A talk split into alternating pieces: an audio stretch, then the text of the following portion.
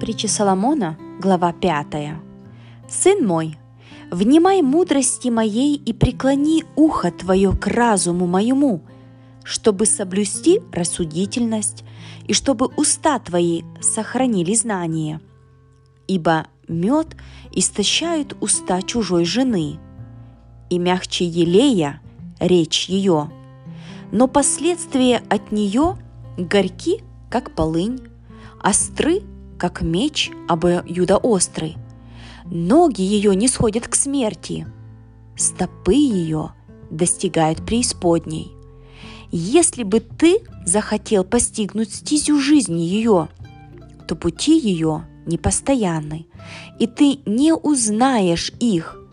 Итак, дети, слушайте меня и не отступайте от слов уст моих – Держи дальше от нее путь твой и не подходи близко к дверям дома ее, чтобы здоровье твоего не отдать другим и лет твоих мучителю, чтобы не насыщались силою твоею чужие и труды твои не были для чужого дома.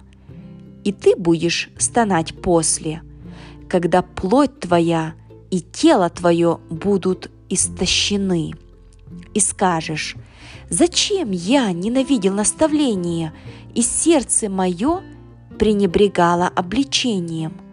И я не слушал голоса учителей моих, не преклонял ухо моего к наставникам моим.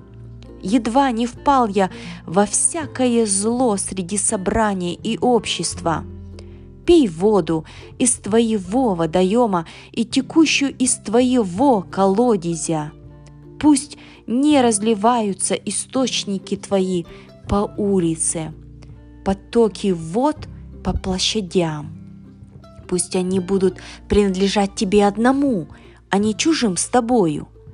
Источник твой да будет благословен, и утешайся женою юности твоей, любезною ланью и прекрасною серною – груди ее да упаяют тебя во всякое время, любовью ее услаждайся постоянно. И для чего тебе, сын мой, увлекаться постороннюю и обнимать груди чужой? Ибо пред очами Господа пути человека, и Он измеряет все стези ее. Беззаконного уловляют собственные беззакония его – и в узах греха своего он содержится. Он умирает без наставления и от множества безумия своего теряется.